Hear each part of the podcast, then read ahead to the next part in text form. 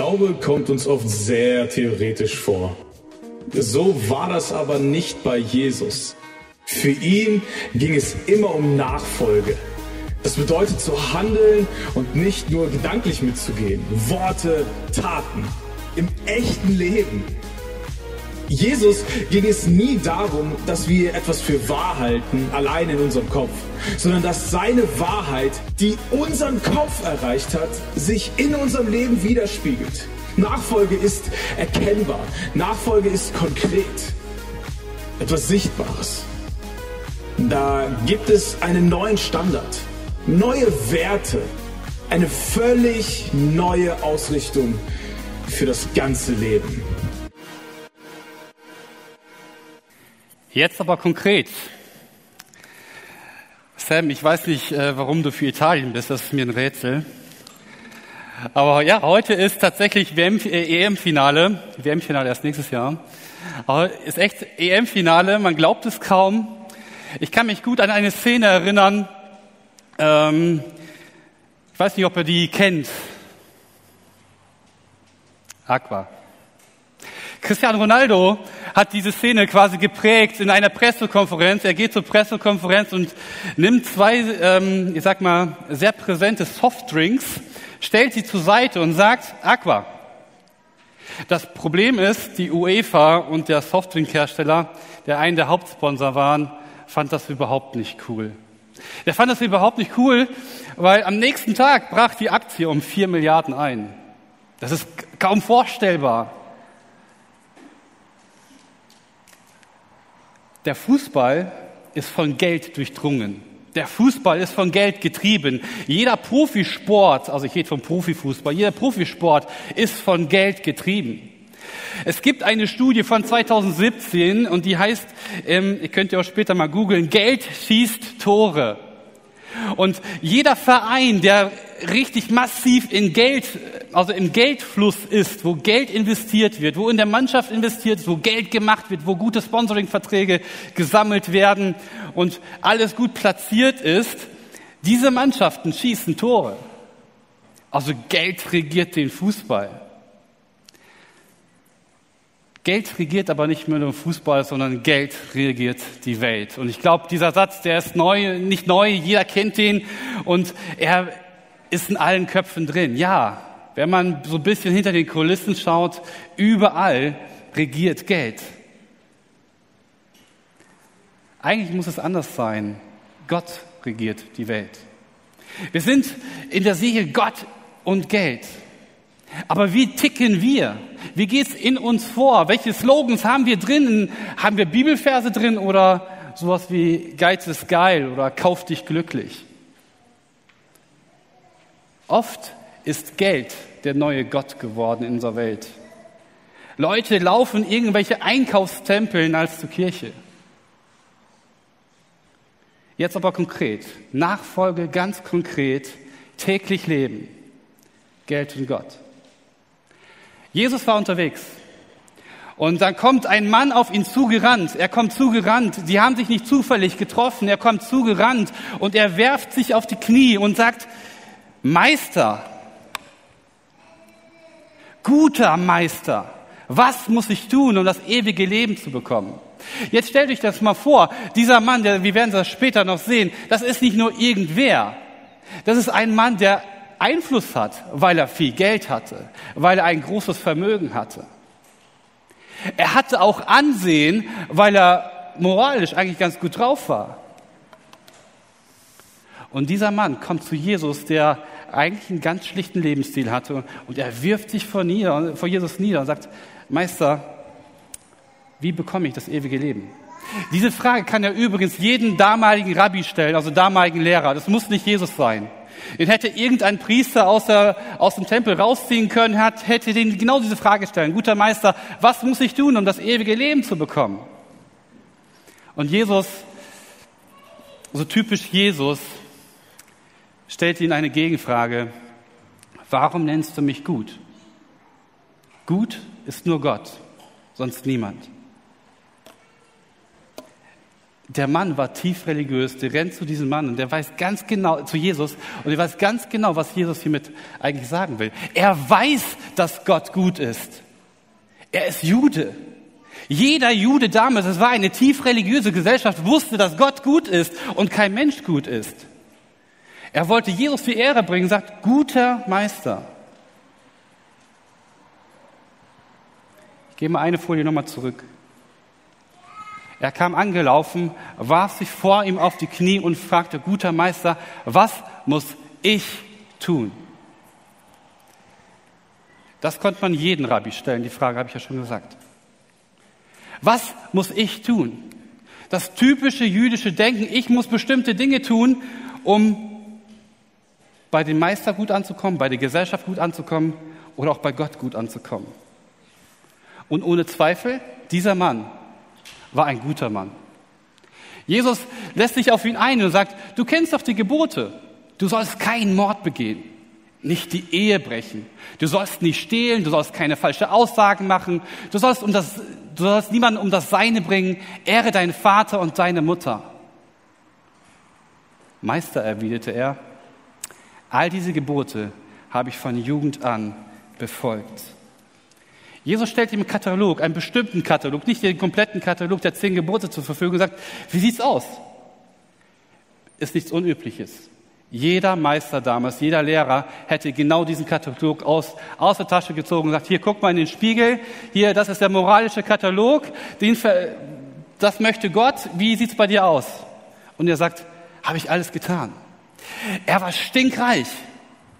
Er ist nicht über Leichen gegangen um an sein Vermögen ranzukommen. Er hat sich auch nicht zig Frauen geleistet oder ähm, neben der Ehe ein paar Frauen geleistet. Er hat nicht gestohlen. Er hat nicht gelogen, um an seinen Reichtum zu kommen. Er war grundauf ehrlich. Er wusste, dass mit dem ganzen Geld und mit dem ganzen Reichtum, wenn ich Geld verdiene, da ist mehr. Da ist noch ein Gott, den, den ich irgendwie Rechenschaft geben muss. Und er ist nicht einfach den Geld ganz oh, schnelles Geld mal ein paar Leichen da aufsammeln oder so. Nee, hat er nicht gemacht, gar nichts. Er war absolut ehrlich. Und mal ganz ehrlich, schnelles Geld ist eigentlich sehr attraktiv. Die meisten geben es nicht zu, aber schnelles Geld ist sehr attraktiv. Und wenn man ganz ehrlich ist, ist auch Geiz sehr attraktiv. Auch Gier kann sehr attraktiv sein. Zumindest am Anfang. Würde natürlich niemand zugeben. Aber wenn wir uns die Welt so anschauen, genau das passiert in der Welt. Genau das passiert auch in christlichen Gemeinden. Der Mann hatte eine Not und sie treibt ihn zu Jesus. Er wollte wissen, wie bekomme ich ewiges Leben? Und Jesus sah ihn Liebe an und sagte, eines fehlt dir noch. Geh, verkaufe alles, was du hast und gib den Erlös den Armen und du wirst einen Schatz im Himmel haben. Und dann komm und folge mir nach. Spätestens jetzt muss dieser, dieser Mann schlucken. Er war sehr wahrscheinlich ehrlich zu seinem Geld gekommen. Und Geld ist nicht böse, nicht grundsätzlich. Geld ist im Alten Testament und auch im Neuen Testament nicht als böse beschrieben sondern Reichtum und Besitz ist ein Geschenk Gottes. Und Jesus fordert ihn auf, geh und verkaufe alles, was du hast. Wenn du bereit bist, alles aufzugeben, dann bist du dabei im ewigen Leben. Jesus hat die Wurzel gepackt. Die Wurzel in dem Herzen dieses jungen Mannes. Und er packte ihn genau da, wo es richtig, richtig weh tat. Für den war Geld sein Gott geworden. Er hatte Jesus nicht als Gott erkannt. Er hat gesagt, Jesus, du bist Meister. Die Stelle wird übrigens oft bei liberalen Theologen gesagt, ja, guck mal hier, ähm, Jesus sagt doch selbst, er, er ist nicht Gott. Hat Jesus nicht gesagt. Schaut euch mal die Kapitel davor an. Jesus sagt ganz genau, ich bin Gott, ich habe geheilt, ich habe Sünden vergeben, ich habe durch ein Wort geheilt und ich habe keinen Hokuspokus gemacht. Es hat funktioniert. Ich bin der Gott, wie ich mich vorstelle. Und jetzt soll Jesus sagen, ich bin nicht Gott? Ist ziemlich unlogisch. Und mit dieser Aussage, geh, verkaufe alles, was du hast und dann komm und folge mir nach. Das hätte ein normaler Rabbi nicht gesagt. Er hat gesagt, verlass alles. So wie Petrus es später sagt in Vers 28, Jesus, ich, wir haben alles verlassen. Aber Petrus war immer noch Fischer. Der hatte immer noch seine Boote, der hat immer noch seine Netze, der hatte immer noch seine Familie. Er hatte nicht alles verkauft. Er hatte alles verlassen. Das wäre typisch Rabbi gewesen. Verlasse alles und folge mir nach. Jesus ist sehr provokativ. Und es wäre eigentlich für jeden Rabbi sogar arrogant gewesen, wenn er sowas gesagt hätte. Jesus konnte es sagen, weil er wusste, dass er Gott ist. Er konnte sagen, hey, du hast es jetzt mit Gott zu tun. Und Gott nachfolgen bedeutet, bereit zu sein, alles aufzugeben, auch dein Besitz. Das ist nämlich sein Problem. Sein Problem ist nicht, dass, dass, dass er Geld hat, sondern an dem Geld klebt. Er hat die ganze Checkliste erfüllt die Jesus ihm vorher genannt hatte. Ja, du sollst nicht stehlen, du sollst nicht morden. Ja, habe ich alles gemacht. Check, check, check, check. Guter Mann, positive Vorzeichen. Und dann kommt, der, kommt die Bombe in seinem Gehirn zum Platz und denkt, was? Ich soll mein Leben verändern? Ich soll mich komplett verändern? Das ist kein Jobangebot, das Jesus hier macht. Es ist auch kein Karrieresprung, den er hier bekommen würde. Er müsste seinen ganzen Besitz aufgeben und Jesus nachgehen. Weil Jesus Gott ist, hat er Anspruch auf dein Leben. Weil Jesus Gott ist, hat er Anspruch auf, dem, auf das Leben dieses Mannes. Ein paar Verse weiter, in Vers 32, oder ab 32, kündigt Jesus an, was er machen wird. Der Gott, der alles aufgegeben hat, kommt auf die Erde, lässt sich ans Kreuz nageln für Menschen, die eigentlich ans Kreuz gehören. Für Menschen, die eigentlich den Tod verdient haben, weil die in Sünde leben, weil die von Gott getrennt sind. Die hätten eigentlich mit voller Kraft die, den Zorn Gottes spüren sollen.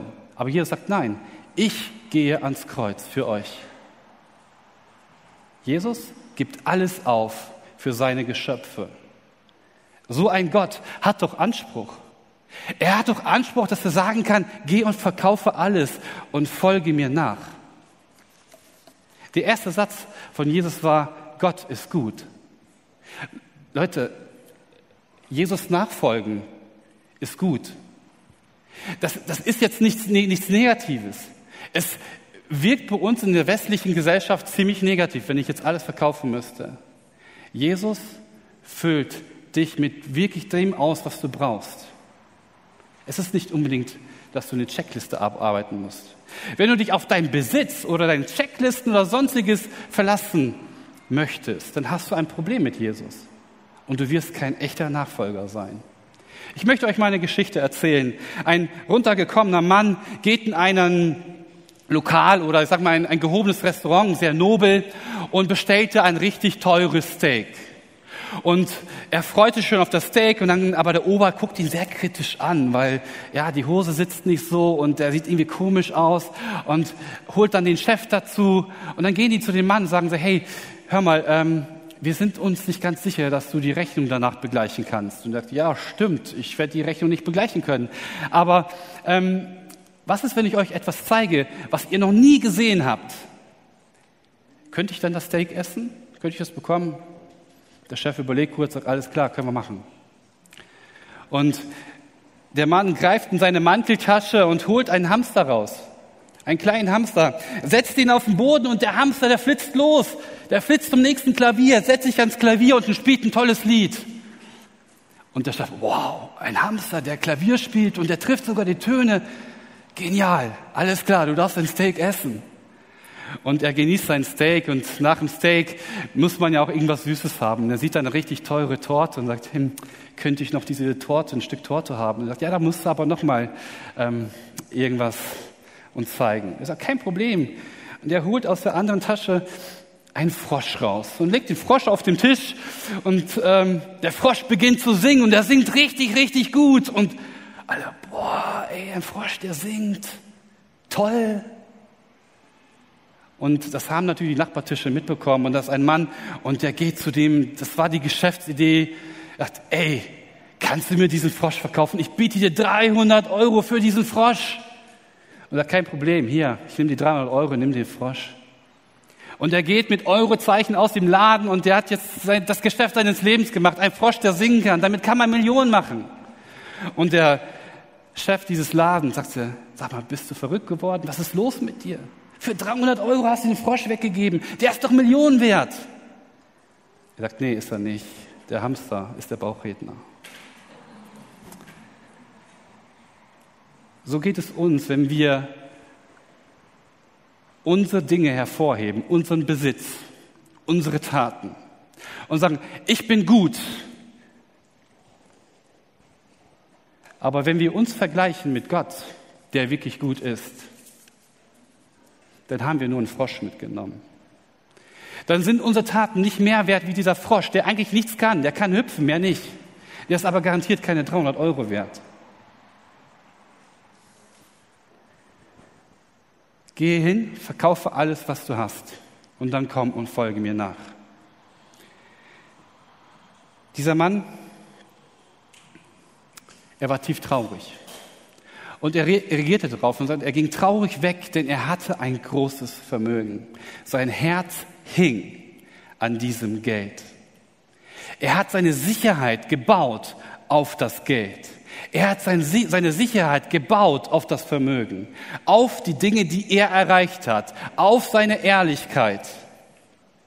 Und das, sagt Jesus, das geht so nicht. Folge mir nach. Sei bereit, alles aufzugeben.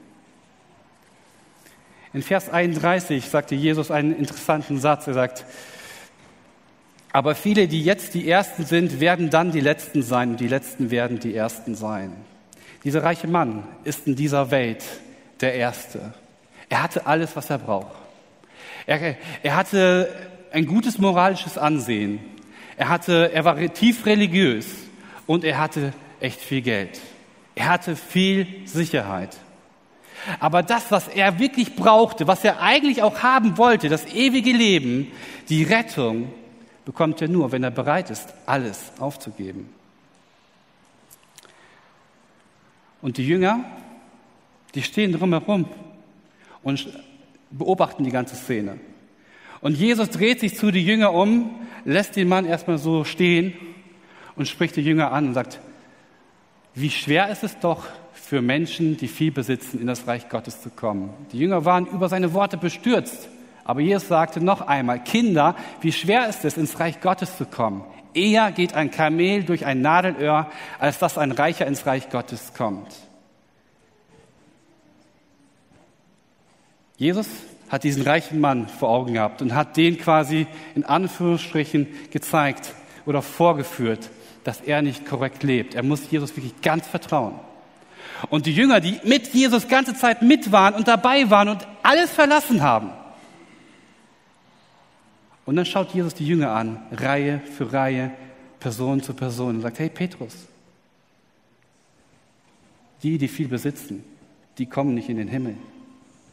Die auf ihre Taten bauen, die kommen nicht in den Himmel. Also falls ihr gedacht habt, die Jünger sind super, super arm, das sind sie nicht. Sie sind nicht super reich. Sie sind aber nicht super arm. Ich sag mal so durch, Durchschnitt. Sie waren Fischer, das heißt, sie haben irgendein Gewerbe gehabt. Sie haben Boote gehabt und sie mussten das auch irgendwie verkaufen. Sie waren also schon irgendwie, sagen wir so, Durchschnittsdeutsche wahrscheinlich nicht, Durchschnittsjude. Also Jesus spricht hier den ganz normalen Menschen an, nicht nur den Reichen. Er sagt, mit deinem Vertrauen auf Besitz wirst du niemals das ewige Leben erreichen. Du wirst mir niemals nachfolgen können. Und dann kommt so ein interessanter Satz, er geht, Eher geht ein Kamel durchs Nadelöhr, als dass ein Reich ans Reich Gottes kommt. Vielleicht habt ihr die Story gehört. In Jerusalem gibt es eine kleine, äh, in der Mauer ein kleines Loch und da ist das Kamel. Und da wird das Kamel abgeladen, dann wird es auf Knien gesetzt und dann wird es da durchgeschoben. Und dann ist das Kamel doch durch das Nadelöhr gekommen. Ist historisch natürlich völliger Blödsinn. Es gibt kein Anzeichen, dass sowas jemand gab. Was Jesus hier meint, ist wirklich ein Nadelöhr. Okay, vielleicht nicht solche Nadel, wie wir sie heute kennen. Vielleicht war die ein bisschen gröber, und, aber lass das Loch ungefähr so groß sein. Ein Kamel geht niemals durchs Nadelöhr. Was Jesus sagt, es ist nicht möglich. Es geht nicht. Es geht nicht, dass jemand, der auf Reichtum baut, jemand, der auf seine Taten baut, in den Himmel kommt. Was Jesus sagt, ein guter Mensch, so wie er es versteht, der kommt nicht in den Himmel. Konkrete Nachfolge heißt, alles aufzugeben. Dann kann ich erst dabei sein. Ich bin bereit, alles aufzugeben. Dann kann ich erst dabei sein. Das Prinzip ist nicht, dass ich jetzt einfach mein, ich bekomme mein Gehalt und verschenke es und alles ist gut. Das ist nicht das Prinzip dieser Geschichte. Das Prinzip dieser Geschichte ist, dass mein Herz nicht an mein Gehalt klebt dass mein Herz nicht an meine Arbeitsstelle klebt, dass mein Herz, mein Lebensziel nicht an meinen Besitz klebt, ob es dein Haus ist, dein Auto ist oder deine Klamotten oder was auch immer. Der Timotheus beschreibt es in Kapitel 6, 10 bis 11 so. Er sagt, denn die Liebe zum Geld ist eine Wurzel, aus der alles nur erdenklich Böse hervorwächst. Schon manche sind vom Glauben abgeirrt, weil sie der Geldgier verfallen sind. Ist krass. Wie, welche harte Worte eigentlich der Timotheus hier wählt. Er sagt, ihr, die sind vom Glauben abgeirrt, nur weil sie der Geldgier verfallen sind. Das Problem ist nicht, dass der reiche Mann Geld hatte. Das Problem ist nicht, dass du ein guten, gutes Gehalt hast. Das Problem wird erst dann sein, wenn du dich auf diesen Gehalt baust, wenn du dein Leben darauf baust, ich habe jetzt einen, einen guten Job, ich habe jetzt ein gutes Haus, ich habe eine Familie und ich lebe ein anständiges Leben. Das geht nicht. So kommst du nicht in den Himmel. Und ich glaube, einige Christen, die, die machen das so ähnlich. Die nehmen ein Blatt Papier und holen einen Stift raus und sagen Nachfolge Jesus. Und dann schreiben die auf, Jesus, ich werde beten. Ich werde regelmäßig in die Kirche gehen. Und weißt du, Jesus, ich setze noch einen drauf. Ich, ich werde sogar ich werde sogar einen Dienst in der Gemeinde tun und den mache ich richtig gut. Ich werde regelmäßig da sein. Ich werde jeden Gottesdienst, werde ich eine Stunde früher da sein, um meinen Dienst richtig gut zu machen. Und ganz ehrlich, ich werde sogar in der Bibel lesen. Und dann unterschreibst du?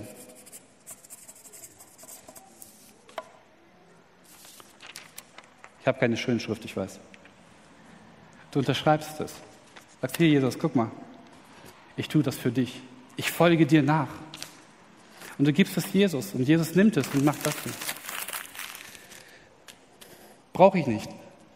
Das ist keine Nachfolge. Das ist das, was der reiche Mann gemacht hat. Er hat die Gebote befolgt.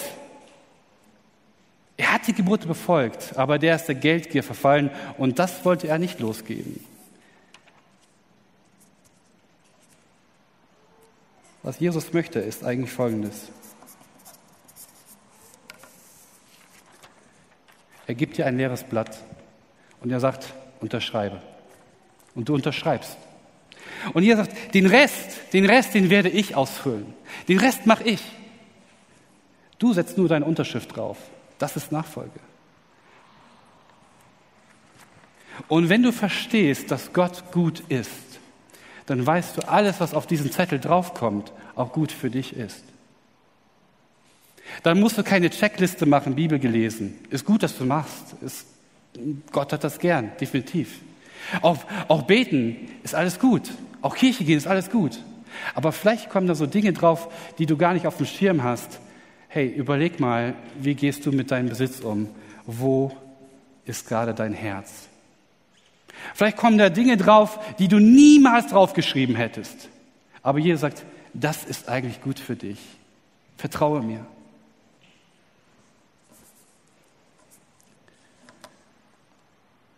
Nur wer bereit ist, alles aufzugeben, kann dabei sein. Der kann das ewige Leben haben und Glück auf dieser Erde finden.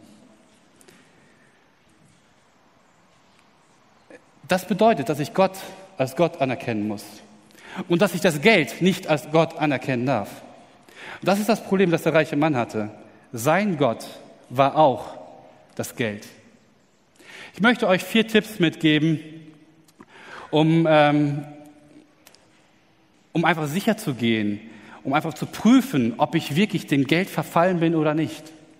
Ob das Geld wirklich mein Gott geworden ist oder nicht. Der erste Tipp ist, verinnerliche, dein Geld gehört dir nicht. Ähm, wie ich mit meinem Besitz umgehe, ist halt, in welchem Verhältnis es steht. Wenn ich etwas geliehen bekomme, dann gehe ich ganz anders damit um. Ich habe mal ein Auto geleast. Also vor drei Jahren habe ich ein super Angebot bekommen und ich dachte, boah, da wärst du doof, wenn du dieses Angebot nicht annimmst. Und ich habe das Angebot angenommen und ich wusste schon in dem Moment, wo ich die Unterschrift draufgesetzt habe, ich muss aufpassen. Ich muss aufpassen, dass da keine Beulen reinkommen, keine Kratzer reinkommen und dass das Auto sauber bleibt und sonstiges.